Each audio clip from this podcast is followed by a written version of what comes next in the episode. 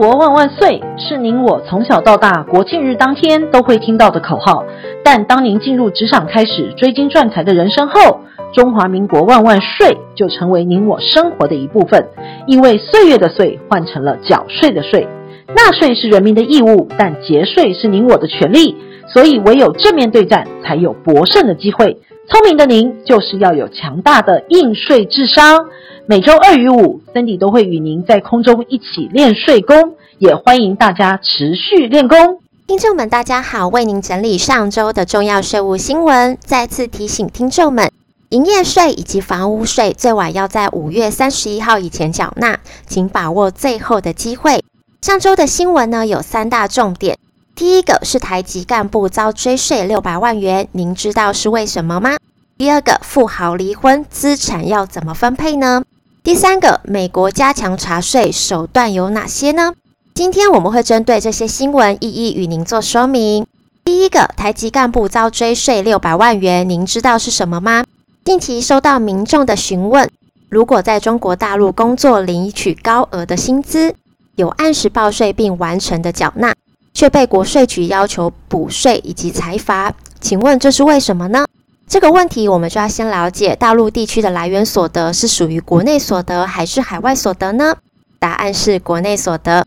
该民众呢，因为没有将该笔大陆所得算在国内所得申报综所税，而是申报海外所得纳入最低税负制申报，所以才会被国税局要求补税并处罚。而这类的案件呢，大多是遭到检举，会补税的呢，大约都是三到五年的税。就国税局的统计，累计起来的补税金额就高达了两千多万元。近日就有一名台籍的干部遭检举，他在大陆工作，年薪二十万美元，大约是台币五百六十多万左右。误以为大陆地区是属于海外所得，而未申报所得税，结果遭补税加罚。光是补税的三个年度合计就将近六百万元了。第二，富豪离婚资产要怎么分配呢？近期的新闻除了疫情之外，比尔盖茨五月初用推特宣布与结婚二十七年的妻子离婚，瞬间攻占各大媒体的版面。就媒体表示，两人在宣告离婚的当天就进行财产的分配。比尔盖茨转让了可口可乐瓶装厂、墨西哥广播公司等价值近二十四亿美元的公司持股，移转给前妻梅琳达。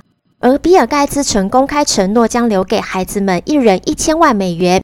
其余将捐作慈善机构，但近期就媒体报道，前妻梅琳达在法律团队当中增加了几名顶级信托以及遗产的律师，推测是想为三名子女争取更多的遗产，透过信托与遗产的律师来拉高三名子女或者是他本人可以分得的份额，因为从总资产来看，只给一千万美元，相当于剥夺了他们的继承权。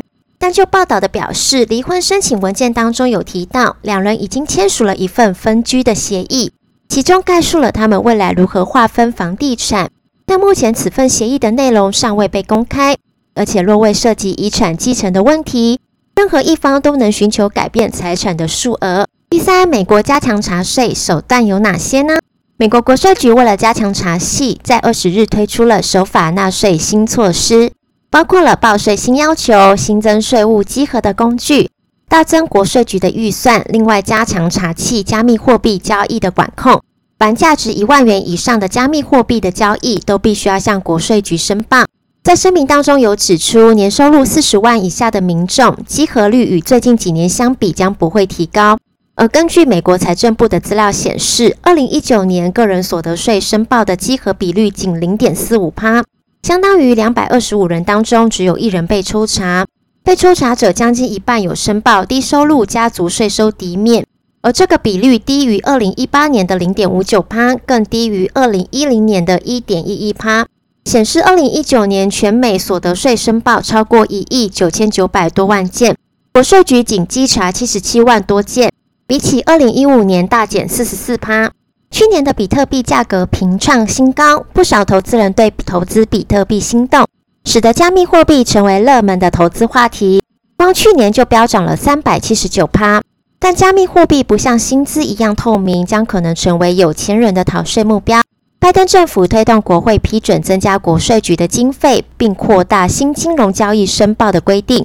加密货币的转账一万元以上就必须要申报，将有机会在未来十年增加七千亿美元的税收。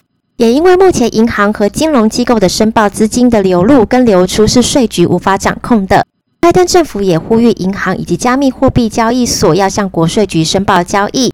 美国国税局将增聘审计人员，并升级资讯科技的系统，以便加强查缉富人的逃税。